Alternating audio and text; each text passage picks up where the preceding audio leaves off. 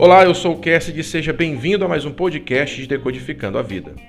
Aquele que anda com os sábios será cada vez mais sábio, mas o companheiro dos tolos acabará mal. Provérbios 13, 20.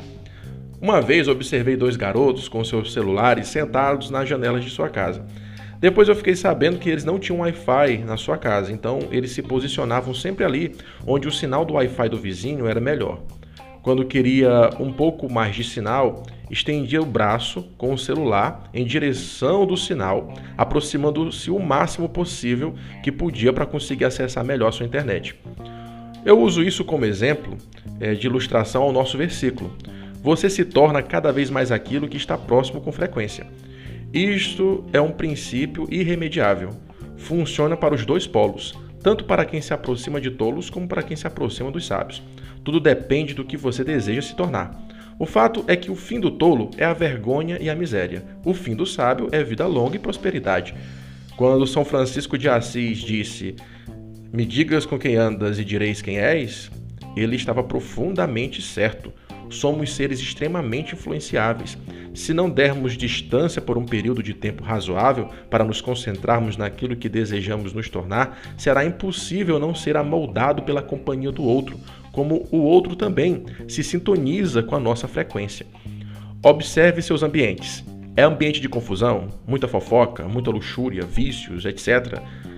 Esses são ambientes é, que as companhias te conduzirão à tolice, à estupidez. Se deseja conviver em ambientes mais agradáveis, você deve primeiramente mudar a sua frequência mental. Isso pode ser feito através da imitação. Comece a imitar a conduta e o pensamento das pessoas que vivem em ambientes mais harmoniosos. É uma construção. Dessa forma, sua frequência começará a te conduzir para pessoas que estão com a mesma sintonia.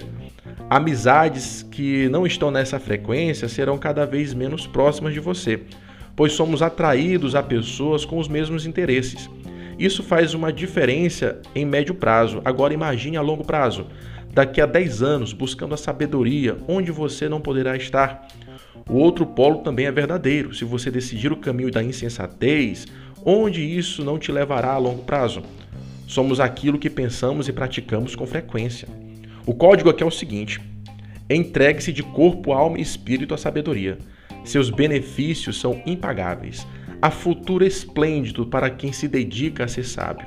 Suas companhias serão melhores como os seus ambientes também. Você poderá ser luz para as pessoas. Suas palavras poderão trazer cura para as almas dos feridos emocionalmente. Suas ações matarão a fome de muitos. Seus ensinos terão cada vez mais poder na consciência das pessoas. Seu caminho será de prosperidade. Tudo que se colocar a mão para você fazer será bem feito e bem sucedido.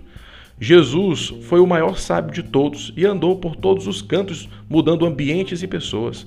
Mas até ele tinha que se distanciar das multidões e passar longas madrugadas de oração e meditação. A sabedoria não beneficia apenas quem a busca, mas transborda em bondade até mesmo aos ingratos. Não gaste seu tempo em acumular bens, isso é tolice.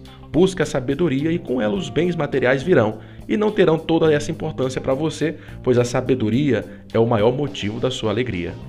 Esse foi o nosso Decodificando de hoje, agradeço a atenção e até a próxima, se Deus quiser. Fica com ele.